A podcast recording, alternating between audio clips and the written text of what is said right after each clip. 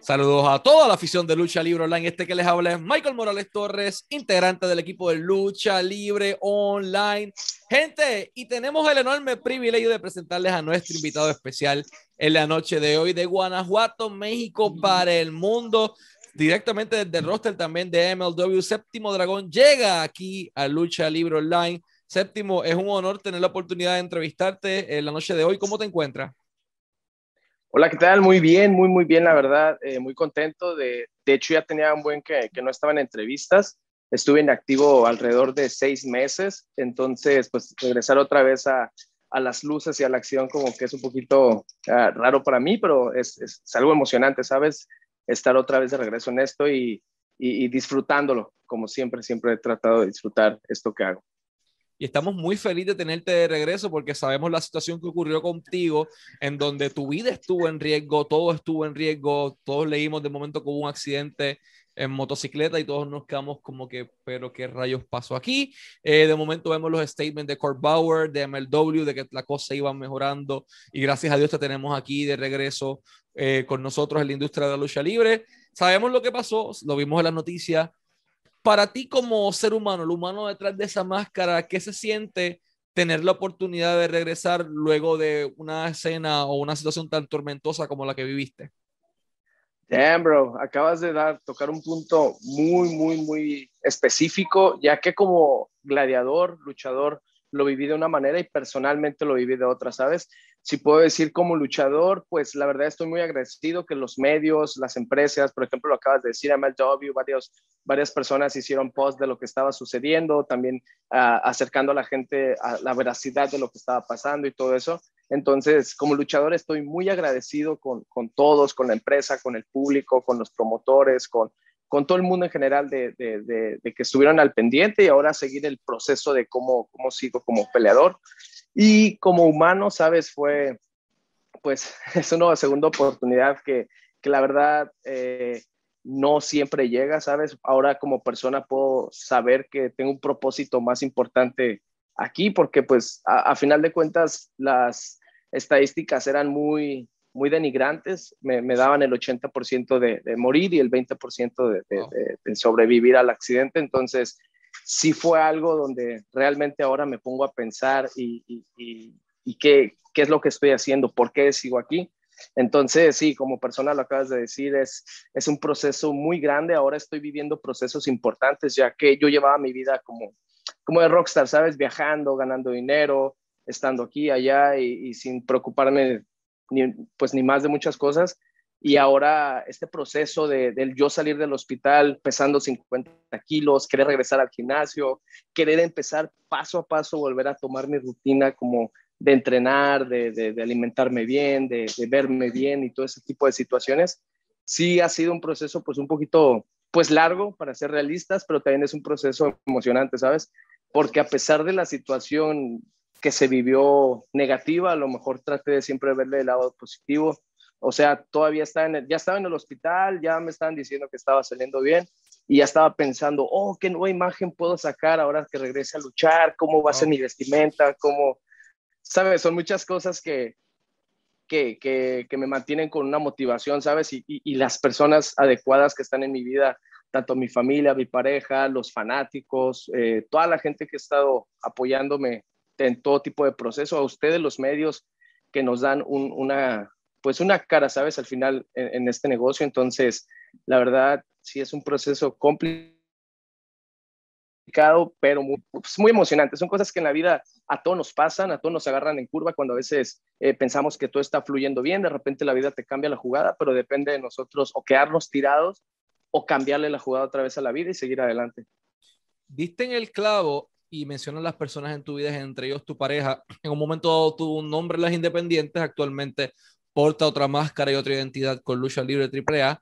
¿Cuán crucial para tu proceso de recuperación, tanto físico como mental como emocionalmente, fue tener el respaldo de tu pareja a tu lado durante todo este periodo de tiempo? Cualquier persona se hubiese ido, eh, hubiese dejado, pues eso fue mala tuya, tu suerte, pero ella se, se puso lo, los pantalones en su sitio y vamos para encima y sacamos a Séptimo Dragón otra vez a la calle y estás otra vez de vuelta, estás de pie. ¿Cuán crucial fue ella en ese sí, proceso? Sí, sí, No, pues la verdad, mira, realmente eh, digo, esto es como algo personal, pero bueno, estuvimos como un mes eh, que, no, no estábamos en relación, me pasó lo que pasó, regresó eh, a, mi ciudad natal pues para ver que las cosas fluyeran bien y pues ella estuvo ahí, ¿no? Sabes, en todo, en todo proceso de, de, recuperarme y todo eso he estado ahí.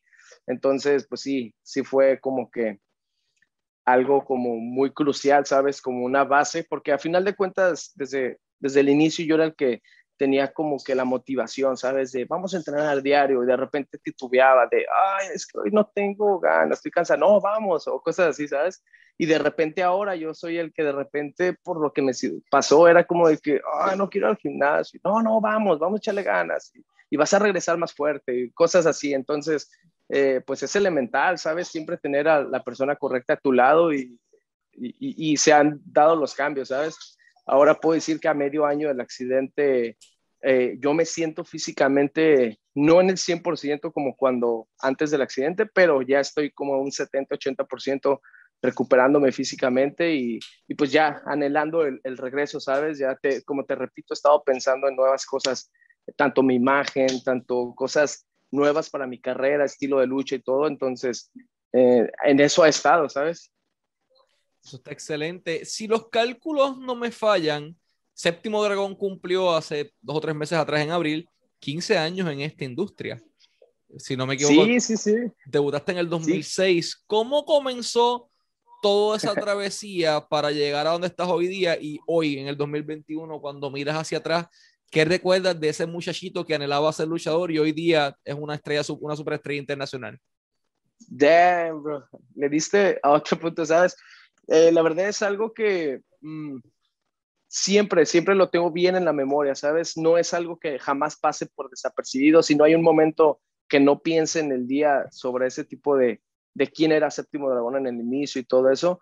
Eh, todo el tiempo lo tengo recordando porque realmente me da orgullo, ¿sabes? Era el típico chavo de 13 años que, que, que todos en la escuela tenían otros planes, ¿sabes? Unos querían ser doctores, otros querían ser licenciados, otros querían ser eh, futbolistas, etcétera. Entonces yo siempre quise dedicarme al combate. De hecho, desde pequeño entrené artes marciales mixtas, entrené jiu-jitsu, entrené lucha olímpica, etcétera, etcétera. Y desde muy joven igual entré a la lucha libre. Entonces yo ya tenía como que otro chip diferente a todos mis compañeros, ¿sabes? Y de repente conocí un lugar donde se entrenaba lucha y, y, y me aferré a estar ahí, ¿sabes?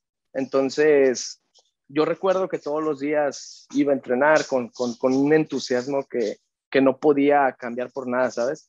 Y, y, y el, el, el, ser un chavito de 13 años, que no soy de una ciudad donde no hay actividad luchística activa, donde no conocía a nadie dedicado al negocio, no tengo familiares, padres, tíos, abuelos, etcétera, que, que se dediquen a ese negocio, eh, pues fue complicado, ¿sabes? Era como buscar una oportunidad, no era tan fácil como decir, ah, bueno, mi abuelo se dedicaba a esto y yo tengo la facilidad de entrar a una arena y, aprender lucha, sino que yo estaba remando en contracorriente, por así decirlo, pero siempre traía como que el firme, la firme convicción de algún día ser un luchador reconocido de hecho, recuerdo que siempre soñaba con viajar en avión, ¿sabes? Porque empezaba a luchar y nos íbamos todos en una, en una guagua, como dirían ustedes. Nos íbamos todos y llegábamos al lugar del evento y la pasábamos chévere, pero, pero de repente yo decía, va, me imagino cuando viaje en avión por primera vez, cuando conozca a mis, a mis ídolos, ¿sabes? Cuando pueda salir del país y representar a México o representar mi tierra o lo que tú quieras. Entonces, ahora ser yo el luchador que cruza el continente, que, que, va en avión para llegar a distintos lugares, que, que, lucho contra quienes eran mis ídolos o conozco quienes eran mis ídolos, eh, pues es una satisfacción muy grande, ¿sabes? De repente te cae todo y, eh, de, golpe y no te, o sea, ni, ni, yo me lo creo, ¿no? Es como de, ya, realmente estoy viviendo esto. Entonces, regreso, como te digo, a ese chico de 13, 14 años que, que soñaba con algún momento luchar con sus ídolos y viajar en avión y conocer el mundo y ser ahora ese, esa persona que está cumpliendo los sueños de ese niño, la verdad, pues no, no fue fácil, pero, pero es una satisfacción que no cambiaría por nada, ¿sabes? ¿Recuerdas la primera vez que viajaste en avión, la primera vez que te trepaste un avión, no para viajar por ti, para la lucha libre? O sea, cumplir ese sueño de que, ok, ya estoy viajando en avión.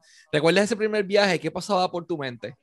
Sí, sí, sí, la verdad, mi primer viaje en avión, de hecho, ni siquiera fue un vuelo nacional, fue un vuelo internacional. Mi, mi primer eh, evento que cubrí en Estados Unidos fue en eh, eh, en Atlanta, Lucha Libre Atlanta. Mucha lucha Atlanta. Ajá, con Ricardo Ordaz, fue de hecho fue la persona que creyó en mí para cruzarme de frontera, ¿sabes? Porque al principio como no tenía un nombre muy reconocido, como que costaba que alguien te contratara para pagar tus vuelos desde México para llevarte a Estados Unidos, entonces fue la persona que creyó en mí, me llevó a mucha lucha Atlanta y, y, y, la verdad, yo recuerdo que iba en el avión y, o sea, desde una noche antes no podía dormir porque yo ya estaba, y quería estar en el avión, ¿sabes? Entonces, el, ir volando, el ir, no sé, de repente llega como tus flashbacks, no sé, viendo el cielo y, y ahí, por ejemplo, fue un caso de lo que estuvimos hablando la pregunta pasada, que estaba yo recordando a ese chavito, ¿no? De 13, 14 años de, o sea, lo estoy haciendo, o sea, estoy viendo las nubes cerca, estoy volando a un país que en, en el momento no conocía el idioma, ahorita pues ya lo estudié, pero en el momento no conocía el idioma y yo iba con nervios porque decía, ¿y ahora cómo le voy a hacer? Llegando al avión, donde pregunto dónde tengo que salir, a qué sala o cosas así. Pero iba con una emoción que, porque yo siempre admiré demasiado el wrestling, ¿sabes? O sea, yo crecí en México y me encanta la lucha libre, pero soy fanático del wrestling indie, por ejemplo, como Loki, Matt Syra, o sea, elementos de, ese, de esa categoría son los que siempre vi, ¿sabes? Como amo la lucha japonesa, etcétera. O sea, era como que mis, e, el estilo de lucha que yo veía siempre. Entonces yo llegué a una, una, arena independiente en Estados Unidos, era como, oh, voy a pisar donde va a pisar Air Fox, donde va a pisar tal, tal luchador que, que siempre veía en los videos de PWG, etcétera. Entonces era como esa emoción, ¿no? También de poder conocer ese tipo de elementos y compartir el ring con ese tipo de elementos. De hecho, esa lucha recuerdo que, que fue con un paisano de ustedes, con este lince dorado, con, con quien luché en, en, mi primer lucha en, en, Estados Unidos. Y pues imagina ahora ver que el lince dorado es un top en Estados Unidos con WWE y, y, pues saber que a lo mejor mi primer lucha fue con él y entonces es, es motivación a final de cuentas tienes unas experiencias bastante interesantes en tu resumen y quiero tocar una anécdota personal en esta entrevista que nunca he dicho. Antes de ser entrevistador, antes de estar con Lucha Libre Online varios años atrás, eh, Metal trajo un evento de lucha libre mexicana a Puerto Rico. Fue en Caguas. ¿Sí? Y había, estaba Bestia 666, habían varias personas. Yo pagué el Miran Grid como fanático, me senté a ver el evento, todo muy bien. Y todo el mundo estaba vendiendo su mercancía. Pero hay un muchacho humilde en una sudadera que se sentó al lado mío. Y hablamos como por 10 o 15 minutos de México, de la lucha, de Estados Unidos, de Puerto Rico, de todo un poco, de la comida. Y me resulta bien curioso que eso eras tú. O sea, yo tuve la oportunidad de sentarme a hablar contigo sin conocerte, la humildad que mostraste, el público te lo echaste en bolsillo, todo fue suficiente como para que el público te pidiera nuevamente para verte de regreso. Entonces, ¿qué recuerdas tú de, ese primer evento que trabajaste en Puerto Rico? Porque trabajaste otro más, pero eh, ese particularmente, ¿recuerdas algo en específico del evento que trabajaste en Caguas, en Puerto Rico? ¿Cómo te trató el público, la comida, la experiencia en la isla, todo eso? Bro, fue, fue un sueño. La verdad, eh, siempre he dicho abiertamente a muchas gentes, a muchos medios que me encanta Puerto Rico. Yo, la verdad, el simple hecho de haber pisado Puerto Rico, las ocasiones que lo he pisado, para mí es un placer totalmente. Eh, hay muchas cosas que me encantan de Puerto Rico. Una de ellas es que mi artista favorito es de Puerto Rico, que, que muchas cosas eh, me hacen sentir cosas lindas, ¿sabes? Entonces, y recuerdo, y te recuerdo bien en esa ocasión que estábamos en el Media Grid, que, que, estaba yo ahí tratando de vender mis productos y mis compañeros todos vendiendo. Y a mí me encanta, ¿sabes? Escuchar a la gente, por ejemplo, cuando te acercaste y platicamos como de 10 a 15 minutos. Recuerdo bien, porque a mí me encanta escuchar a la gente, saber qué es lo que les gusta, ¿sabes? Porque quizás con eso yo puedo a ciertas cosas, empezarlas a, cambiar o empezar a hacer ciertas cosas que yo sé que a la gente les va a gustar, ¿sabes? Entonces, yo creo que también la humildad es algo que nos tiene que caracterizar a nosotros como peleadores. Eh, siempre va a haber de todo, ¿sabes? La, es una baraja de elementos, vas a conocer al, que no es humilde, al que es humilde, al que es eh, payaso, o sea, diferentes personalidades en los peleadores, que es normal, ¿sabes? Tampoco no se va a, hablar mal de nadie porque es normal, a lo mejor quien, a quien esté viviendo el sueño y se la cree que está viviendo el sueño, y, a veces no quiere aterrizar, ¿sabes? Pero, por ejemplo, en mi caso me encanta escuchar a la gente, me gusta saber qué es lo que les gusta de mi estilo, qué puedo cambiar o cosas así. Y, por ejemplo, recuerdo que estábamos hablando de, de la comida, de la lucha, etcétera. Entonces, la verdad, la, la, primera vez que pisé Puerto Rico, me quedo con, con muchas cosas eh, muy bonitas. En ese, de hecho, luchísticamente, recuerdo que fue un mano a mano con Laredo Kid, en el cual la gente se quedó prendidísima, que querían que regresara a Séptimo Dragón. Recuerdo que hasta, por ejemplo, en México, cuando vas a volar, que vas a hacer un, un, dive, recuerdo que, que gritan, no sé, vuelo y todo, sí, que vuelo, así. Y me acuerdo que en Puerto Rico estaban gritando, tírate, tírate. O sea, para mí fue algo diferente escucharlo, ¿sabes? Pero es, es parte de la cultura, es parte de los modismos que existen en cada país. Entonces, eso como que te hacía sentir más fuera de casa pero dentro de tu hogar, ¿sabes? O sea, estaba a kilómetros y kilómetros de mi casa, pero me hacían sentir como parte de, ¿sabes? Entonces, eh, luchísticamente me quedé con un gran sabor de boca. Como persona también de lo que pasó en esa gira, también me quedo con gran sabor de boca. Conocer Puerto Rico, conocer San Juan, después cuando fuimos a, a la zona de Caguas, también que estuvimos cerca de Ponce, por donde, por donde eres. Entonces, eh, eh, el, el, estar, no sé, con Metal que nos llevó a comer diferente comida eh, eh, regional de Puerto Rico, la verdad, es, es bonito, ¿sabes? Es a mí lo que me encanta. Yo, eh, los lugares que he conocido gracias a la lucha libre, trato de no ser el tipo de peleador que llega a una ciudad y, está buscando el antro, lugares donde empedarse, tomar, ¿sabes? A mí me encanta conocer cosas como muy tradicionales del lugar, ¿sabes? Si llego, no sé, a Seattle, Washington, por así decirlo. Me encanta ir a la Space Needle a, subirme o mínimo tomar fotografías ahí o, o, lugar donde vaya, ¿sabes? Llegar a un lugar muy, muy tradicional de, de eso, comer su comida, etcétera. Entonces, cuando llegué a Puerto Rico, yo quería conocer todo, quería conocer el área de San Juan, quería conocer todo, todo, todo. Pero como estábamos de extremo a extremo, igual no fue tan, tan fácil poder estar en ciertos lugares, pero pero pues la experiencia nadie me la quita, ¿sabes? Y, y, me, me, fui de Puerto Rico con un gran sabor de boca. Tardé como dos años en regresar cuando nos volví a llevar este metal, pero pues muy contento, o sea, ya sabía a qué iba, ¿sabes? Ya era como que una experiencia diferente porque ya sabía que iba y, y, pues la, disfrutarlo el doble de lo que le había disfrutado la primera ocasión. Excelente anécdota, hermano. Eh, has hecho muchas cosas en tu carrera, entre ellas pusiste el bolígrafo en un papel, y firmas un contrato profesional de varios años con una de las empresas principales en el mundo. Y estoy hablando de MLW. MLW fue la cuna de talentos como Matt Riddle, que hoy está en WWE, entre muchísimos otros talentos que han pasado por esa empresa. ¿Cómo llegas, o sea, este muchacho de 13 años o 14 años con un sueño que empieza a practicar MMA, que tiene su primer viaje internacional a Atlanta con mucha lucha Atlanta, que viaja a Puerto Rico con Metal, que recorre todo México, que va poco a poco expandiéndose. ¿Cómo atamos cabos y aproximadamente eh, ¿cuántos serían? 13 años después de tu carrera, de que tu carrera inició, pues firmas un contrato con una empresa grande. ¿Cómo llegamos de una cosa a otra? Sí, ah, como te he explicado, ya ves que, te repito, soy de una ciudad donde no existe tanto negocio, donde es, parece un pueblo. Eh, soy de una ciudad pues, donde no, las oportunidades no llegaban. Yo tenía que salir a buscar las, las oportunidades.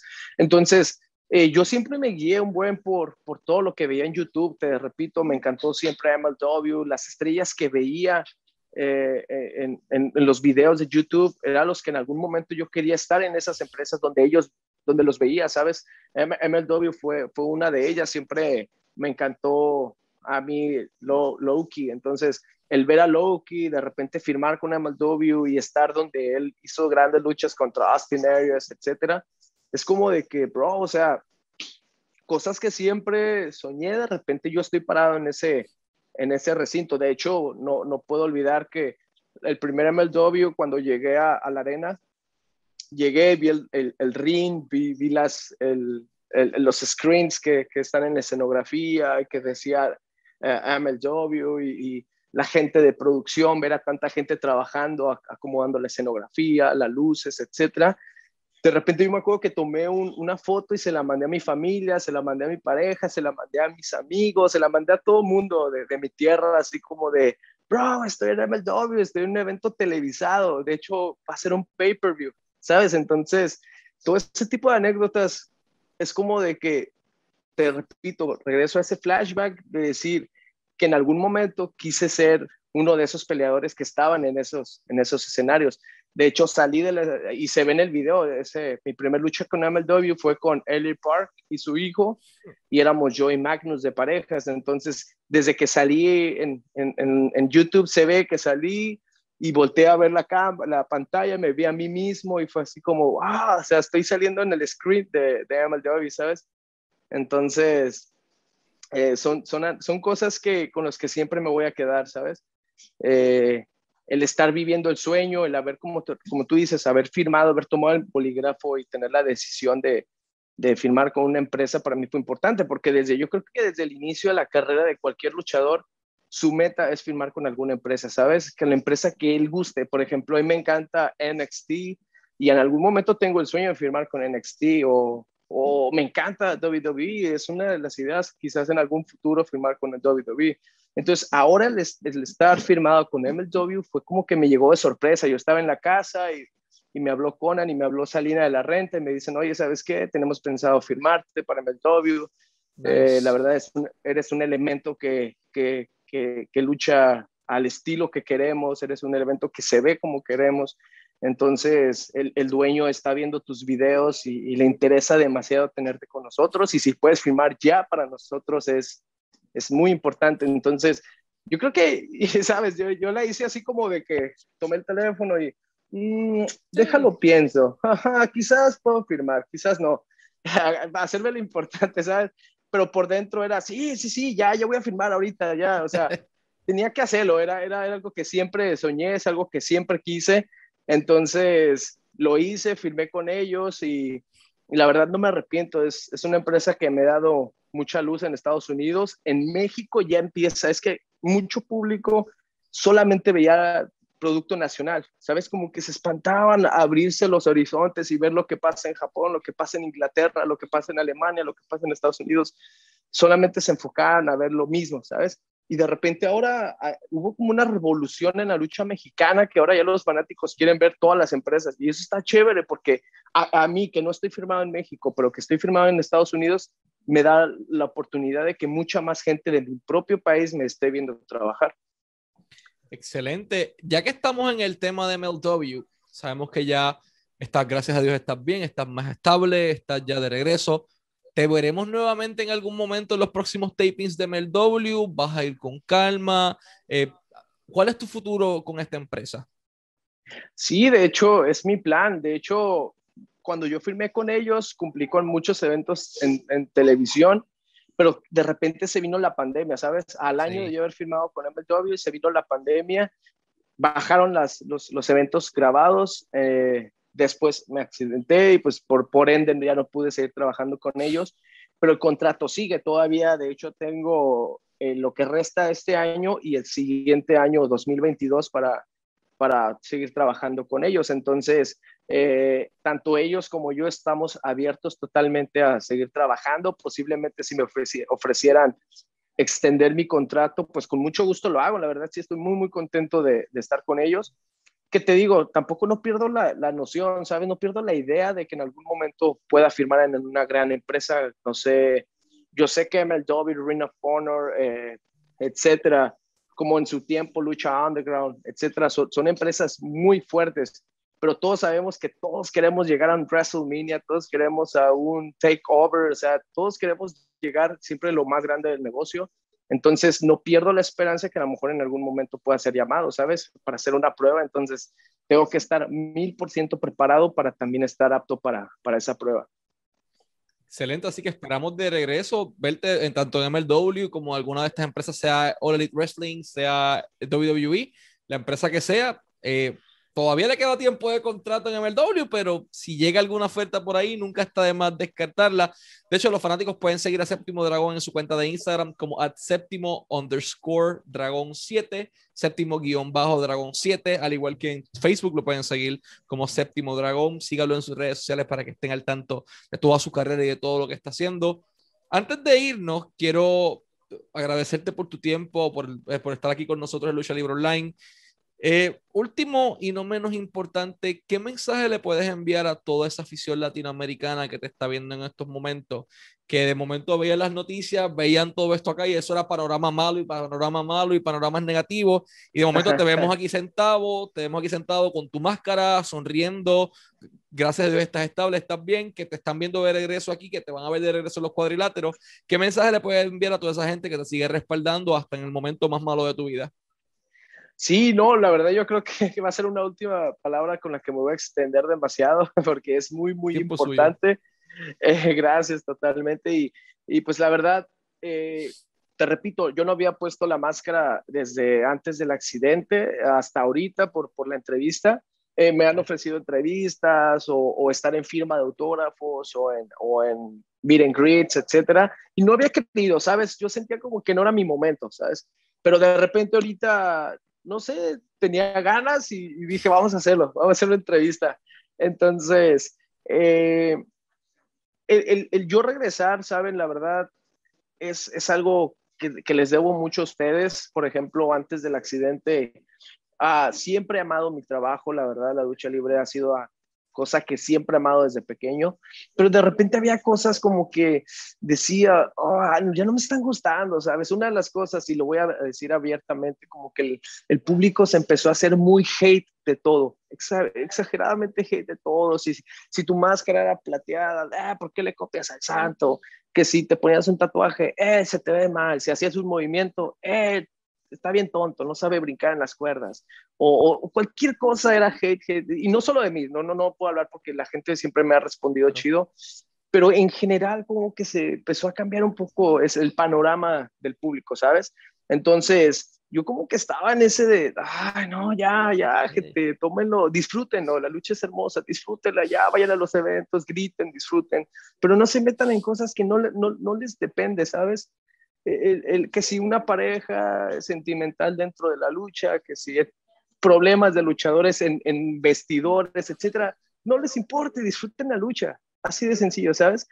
Entonces, como que yo estaba en ese, ah, ¿qué está pasando con la lucha? Y, un poco como que dejé de, de, de, tener tanto enfoque en la lucha y de repente me pasa esto, es como de que me regresó ese amor, como de decir, ah, ya, quiero regresar, quiero estar eh, estar ahí y, sabes, lo que tuvo que ver es a lo que preguntaste sobre el público. O sea, yo, yo estaba pensando un poco mal del público, ¿sabes? Como que, ah, no, ya dejen de tirar tanto hate. Pero ahora me di cuenta que el público es el que estuvo 100% al pendiente de que todo fluyera en, mi recuperación, apoyando. De hecho, hubo gente que apoyó económicamente, hubo gente que apoyó, luchadores también eh, hacían subastas de sus máscaras, de sus equipos, compañeros, compañeros luchaban gratis en, eventos para poder hacer, uh, recaudar fondos y, enviarlos a mi familia, pues que era, para pagar el hospital, etcétera. Entonces, eh, la verdad, fue algo que, que yo no me esperaba. Yo la verdad estuve días dormidos en el hospital, yo no sabía ni lo que estaba pasando, a mí me durmieron, me operaron, duré como 15 días dormido, ni siquiera supe qué estaba pasando hasta que desperté, empecé a darme cuenta todo el movimiento mundial que se hizo en los medios, la gente, el público, todos los apoyos que hubo de luchadores de todas las empresas, y lo puedo decir abiertamente, compañeros, no sé, como este Ángel Garza, Humberto Carrillo, depositaron dinero a mis papás, compañeros de México como el Titán, Sansón, Piedra, etcétera, eh, mi, compadrito Cyrus, varios compañeros mandaban sus máscaras para hacer subastas, entonces se hizo un movimiento que, y, el público, ¿sabes? El público siempre al pendiente de mí, de, cómo estaba, que si estaba recuperándome en el hospital, etcétera. Entonces me hicieron como que volverme a abrir, de que las cosas están bien en este negocio, ¿sabes? Que, que no tengo que titubear si está bien o no, porque me acaban de demostrar que que a pesar de esta mala situación, de lo que me acaba de pasar, están siempre bien al pendiente de los gladiadores. Yo, por ejemplo, ahorita el tiempo que estaba inactivo, yo decía, man, recuérdenme, ¿sabes? Es como, no estoy activo, no estoy luchando, pero recuérdenme, no me olviden para cuando regrese, sepan quién es Séptimo Dragón, ¿sabes? Pero de repente me mandan una foto de una arena, la arena Coliseo del Consejo Mundial, donde un niño traía mi máscara como público, donde pudo haber puesto la del Místico, la de LA Park, la de cualquier luchador, pero traía mi máscara, ¿sabes? Entonces era así como de que ah, aún la gente sigue recordándome, ¿sabes? Entonces siento que es medio año que pasa rápido, pero para mí es, es una eternidad, ¿sabes? Porque ya, ya no aguanto el momento de, de ponerme otra vez el equipo completo y salir a, a, luchar y hacer lo que tanto amo y, que, y volver a sorprender a la gente con cada ejecución que, que hago en el ring. Un mensaje simplemente hermoso, palabras fuertes eh, por lo que viviste, por lo que estás dispuesto a vivir todavía. Eternamente agradecido de que te hayas puesto tu máscara una vez más para conversar con nosotros. Siempre deseándote el mayor de los éxitos, tanto en tu carrera como en tu vida personal. Y nuevamente, de verdad, hermano, muchas gracias por tu tiempo y mucho éxito siempre. No, mano, pues la verdad, gracias a ustedes, gracias por la entrevista. Digo, en este caso es un medio muy, muy importante. Actualmente todos vemos eh, Lucha Libre Online, entonces les agradezco el, haberme tomado para, para esta entrevista. Eh, te agradezco, bro, es un placer hablar contigo después de unos años cuando platicamos en, en, el evento de, de, de allá de Puerto Rico con Metal. Eh, es, es, importante, chido, eh, volver a platicar contigo y cuando vuelva a verte, vuelvo a platicar contigo, hermano, y las entrevistas que sean necesarias, bro. La verdad, muchas gracias a ustedes, a su tiempo, a la gente que, que está viendo esta entrevista. La verdad, muchas gracias también por, por tomarse su tiempo para mi entrevista y no, no, no pierdan de vista Séptimo Dragón. Actualmente en mis redes sociales siempre estoy publicando mis mejorías, siempre estoy publicando después del gimnasio cómo, cómo voy eh, digo, eh, eh, acabo de publicar no hace como un mes una foto donde salí del hospital que pesaba 50 kilos, como 100 libras, y actualmente lo que estoy pesando ahora de 80 kilos, como 180 libras. Entonces, como que el, el, el estar tan delgado y de repente, pa, volver a, a ponerme en forma es, es, es, importante, ¿sabes? Entonces, ahí la gente se puede dar cuenta de, de, de, cuál es mi estado, qué pasa con Séptimo Dragón, qué estoy haciendo, si estoy trabajando, echándole ganas, entrenando duro, ¿sabes? Eh, eh, ahí de repente aviento sorpresitas como que pizquitas de sorpresa de lo que puede venir como Séptimo Dragón. De hecho, ya estoy pensando en una imagen muy, muy, muy buena, la verdad la máscara así igual, pero ya estoy pensando en muchas cosas con las que puedo usar mejor mi personaje como séptimo dragón. Estoy pensando, eh, estoy guiándome con, con diseñadores profesionales para meter una vestimenta aún más profesional. Eh, la, la, lo que uso para presentación, ¿sabes? Es como que, que ya está como que cocinándose algo, ¿sabes? Como, como la roca, ¿no? De que quién quiero leer lo que estoy cocinando, entonces algo así, ya, estoy como que empezando a poner la carnita, empezando a poner la salecita para que la gente empiece a darse cuenta que, que es lo que se va a cocinar y, y, y, y, va a ser un boom, la verdad, la gente le va a encontrar, le va a encantar todo lo que, todo lo que voy, voy a presentarles después de, de este tiempo que he estado en activo. Hay que estar pendiente a la carrera de Séptimo Dragón, también pendiente a los programas de MLW los miércoles a las 7 de la noche, hora del este, en su canal de YouTube, también están disponibles en DAZN y en muchas otras plataformas, pero 7 de la noche los miércoles, eh, hora del este, a través de su canal de YouTube de Major League Wrestling o MLW. Séptimo, nuevamente, eh, mucho más que honrado de, de, tener tu presencia aquí. Gracias por tu tiempo. Let's wrap it up in Spanish. Este fue Séptimo Dragón y Michael Morales Torres para Lucha Libre Online, la marca número uno de Pro Wrestling y Combat Sports en español.